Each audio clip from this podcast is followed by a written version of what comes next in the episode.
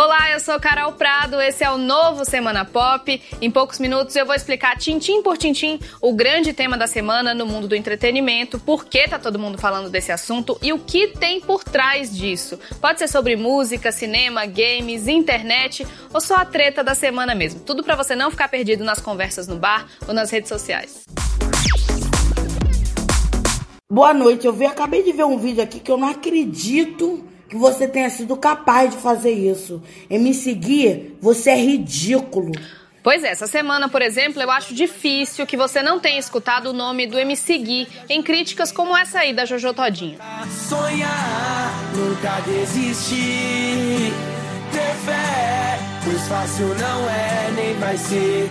Essa música aí é a mais famosa do Gui. Talvez você até já tenha escutado, mas essa mensagem dela não combina nada com o que ele fez, viu? Ele tá de férias na Disney e aí gravou um vídeo zombando, rindo de uma garotinha num ônibus. Ela aparece nessa gravação visivelmente incomodada. Claro que eu não vou nem me alongar aqui nesse vídeo, que é para não expor ainda mais a menininha. O que eu quero mesmo é explicar quem é esse tal de MC Gui e por que não é de agora que algumas pessoas questionam o comportamento dele. Para isso eu vou relembrar aqui cinco momentos da carreira do Gui, fica aí para entender, é rapidinho. Bom, MC Gui surgiu lá em 2013, na época do auge do funk ostentação. Aquelas músicas que falam sobre luxo, dinheiro, carrões, essas coisas.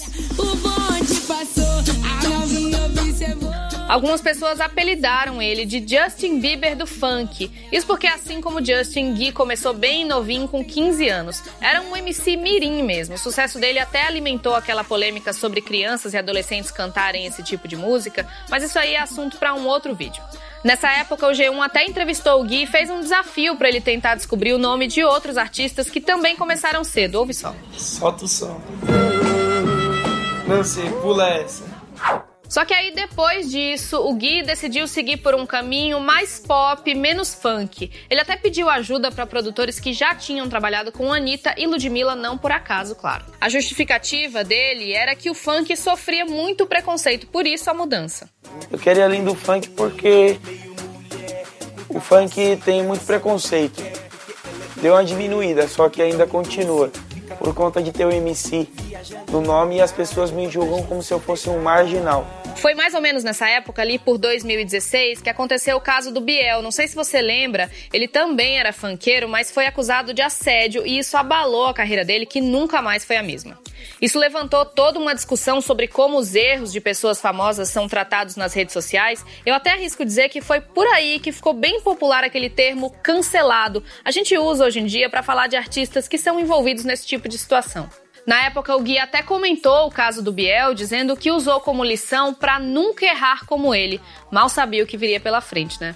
Lá em 2016, por exemplo, ele foi detido depois de ser flagrado dirigindo uma Land Rover sem habilitação e em alta velocidade. Aí no ano passado, o Gui também se envolveu num acidente de moto num condomínio de luxo. Também em 2018, a polícia apreendeu documentos e drogas na produtora de funk do pai dele aqui em São Paulo.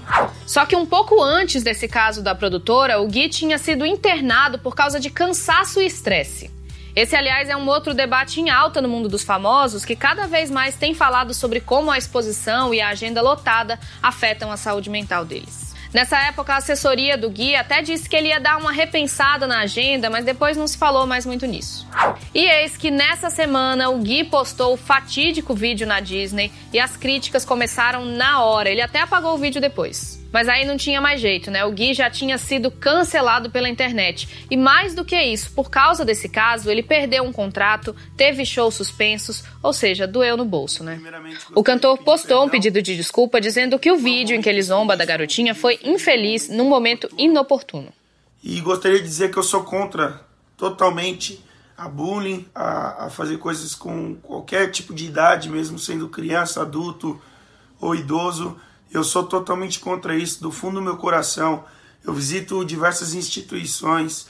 Eu, eu, o que eu tenho dentro de mim é o que eu quero entregar a todo mundo: felicidade, respeito, carinho. E na internet a mobilização por causa desse caso continua. Algumas pessoas até criaram uma campanha pedindo para Disney dar um dia VIP para a menininha por causa desse constrangimento todo. Bom, a gente não sabe o que vai ser da carreira do MC Gui daqui para frente, mas agora que você entendeu tudo, vamos parar de confundir o Gui com o MC Guimê, que é outro cantor e passou a ser atacado nas redes sociais por causa desse caso só porque tem um nome parecido. Combinado, né?